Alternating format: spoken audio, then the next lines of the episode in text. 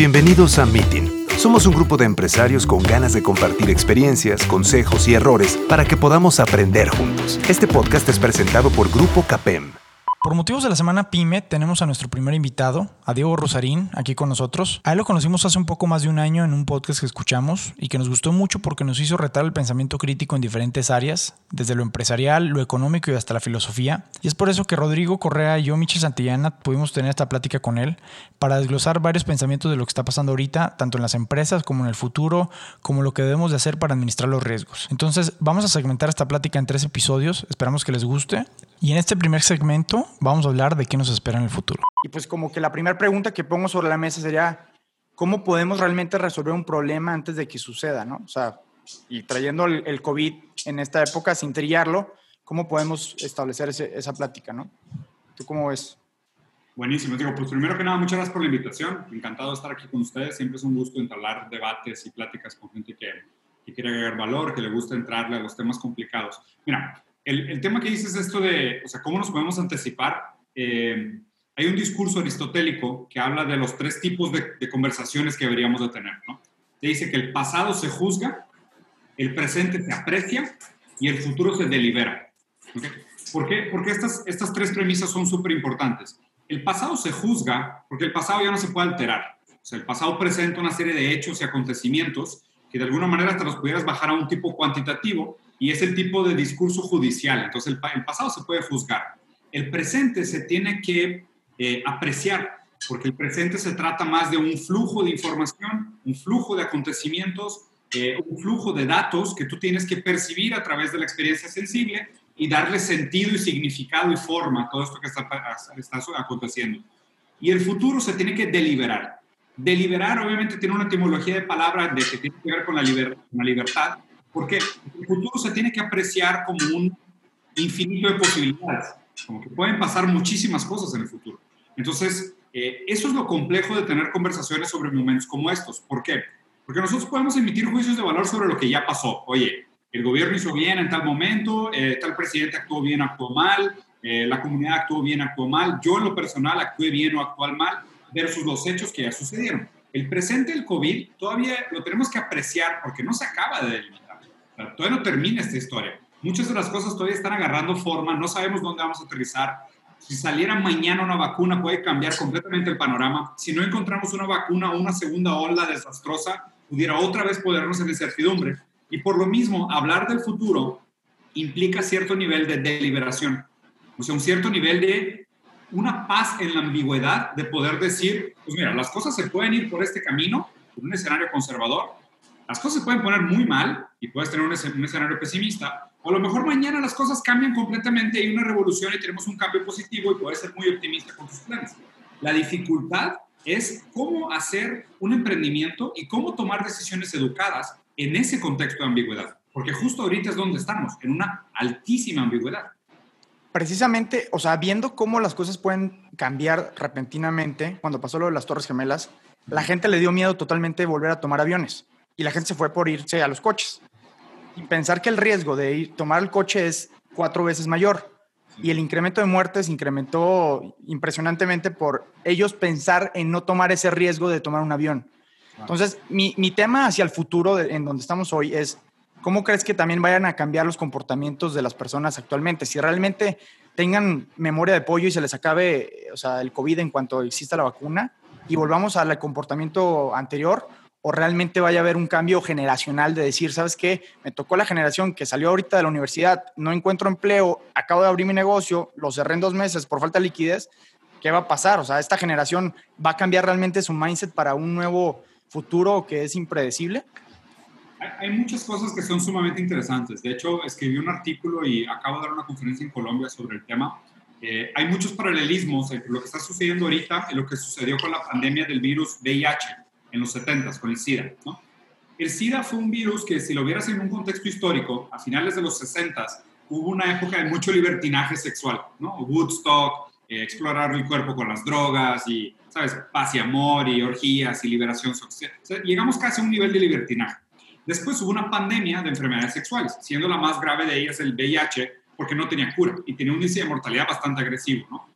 Creo que llegaron a 30 millones de personas muertas a nivel mundial por el virus VIH entre los 70 hasta ahorita. Después del virus VIH, hubieron dos grandes tendencias. Y, quiero usar esto para hacer el paralelismo con lo que creo que puede pasar con el COVID. Dos grandes tendencias. Una fue el remoralismo. Remoralismo fue, renacieron las iglesias evangélicas en toda Latinoamérica, la gente se volvió a poner estos anillos de castidad y esperarse hasta el matrimonio para tener relaciones sexuales. Un renacimiento enorme de las religiones y de espérate y tápate y cúbrete. Resurgió el Islam como una tendencia inclusive fuera del, del, del Oriente. Y por otro lado, fue el boom de la industria de la pornografía.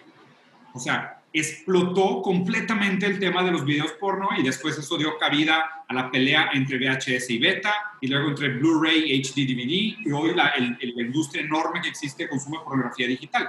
¿Por qué? Porque a grandes rasgos la gente seguía teniendo un libido, o sea, ganas físicas de interactuar con los demás y consumar sus relaciones, pero habían unos que se quedaron con una paranoia y un miedo enorme que se transformó en un remoralismo y los otros es, pues tengo miedo, pero todavía lo quiero hacer, entonces busco alternativas digitales.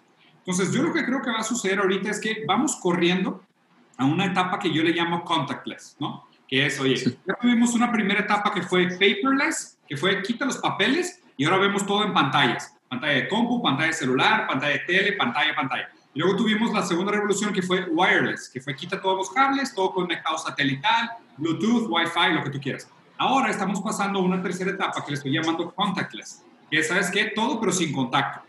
Yo me puedo comprar mi Tesla ahorita en tesla.com y me llega en ocho meses, claro que no va, pero te llega en tantos meses y, y, nunca viste a nadie, nunca fuiste a una agencia, a lo mejor ni lo manejaste, lo compraste completamente sin contactos.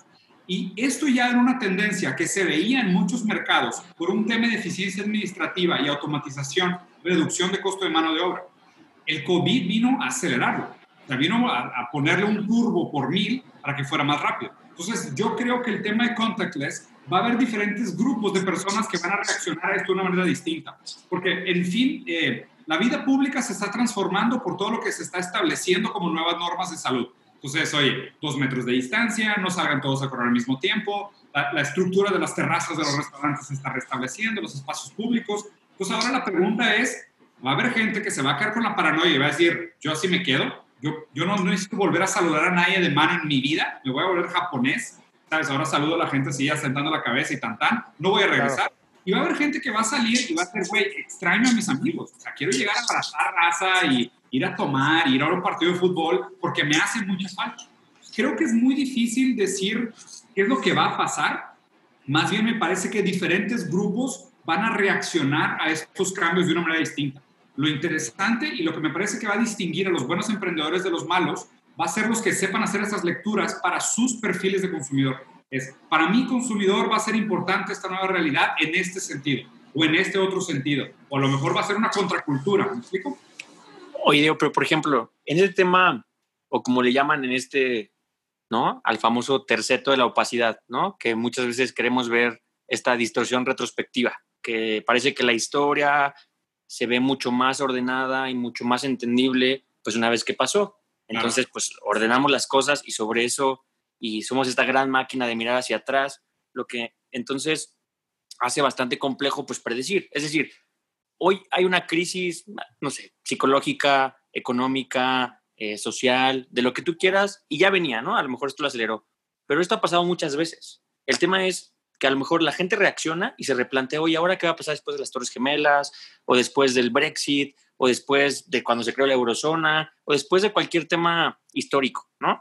Digo, no sé si la gente se lo preguntó después del Bretton Woods, hubiese estado interesante haber visto cuántas eh, discusiones filosóficas hubo y que hoy se está acabando después de 70 años, no lo sé, pero el tema es, más allá de la situación per se, ¿no? Que sí va a cambiar las conductas específicas de las personas, como esta nueva tendencia de, o esta nueva, digamos que narrativa de pensar en, oye, ahora cómo veo la incertidumbre, ¿no?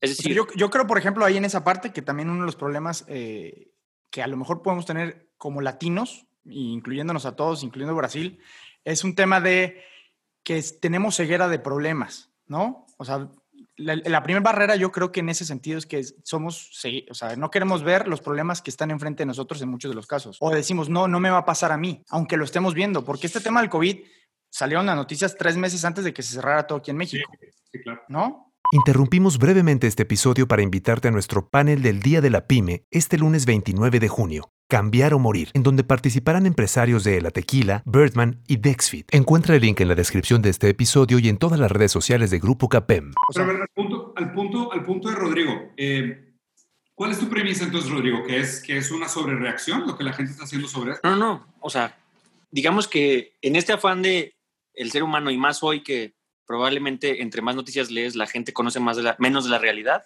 ¿no? Hoy en la mañana veía cuando estaba viendo esto de las noticias y pues es un tema, ¿no? Porque al fin y al cabo depende de la interpretación y si no pones al país con el Wall Street Journal y con otra cosa, pues a lo mejor ni siquiera precisas que tienes que contrastar, pero no, más bien como, como el approach hacia la incertidumbre.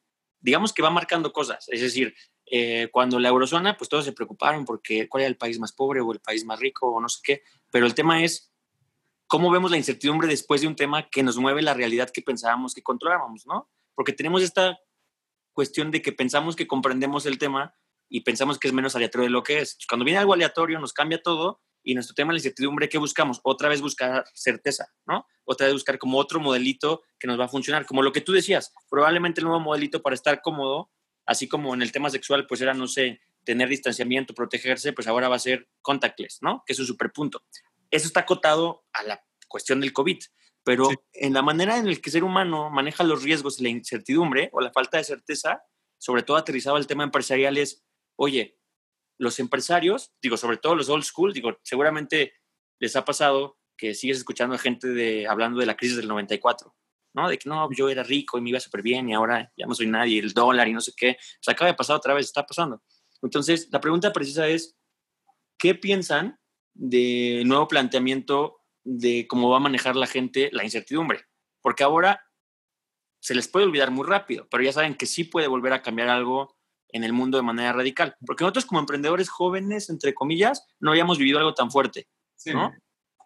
Sí, no, hemos- no solo no hemos vivido algo tan fuerte, sino que probablemente estemos más acostumbrados a este bombardeo mediático, donde parece que hay un sentimiento de urgencia todos los días por algo, ¿no? O sea, si, si, si, si- siguiendo tu argumentación narrativa es, pues sí, sí parece que es como escandalizante que todos los días hay algo que viene a movernos y la incertidumbre, pero también, sí es verdad, siempre ha sido así, pero tampoco eso lo minimiza.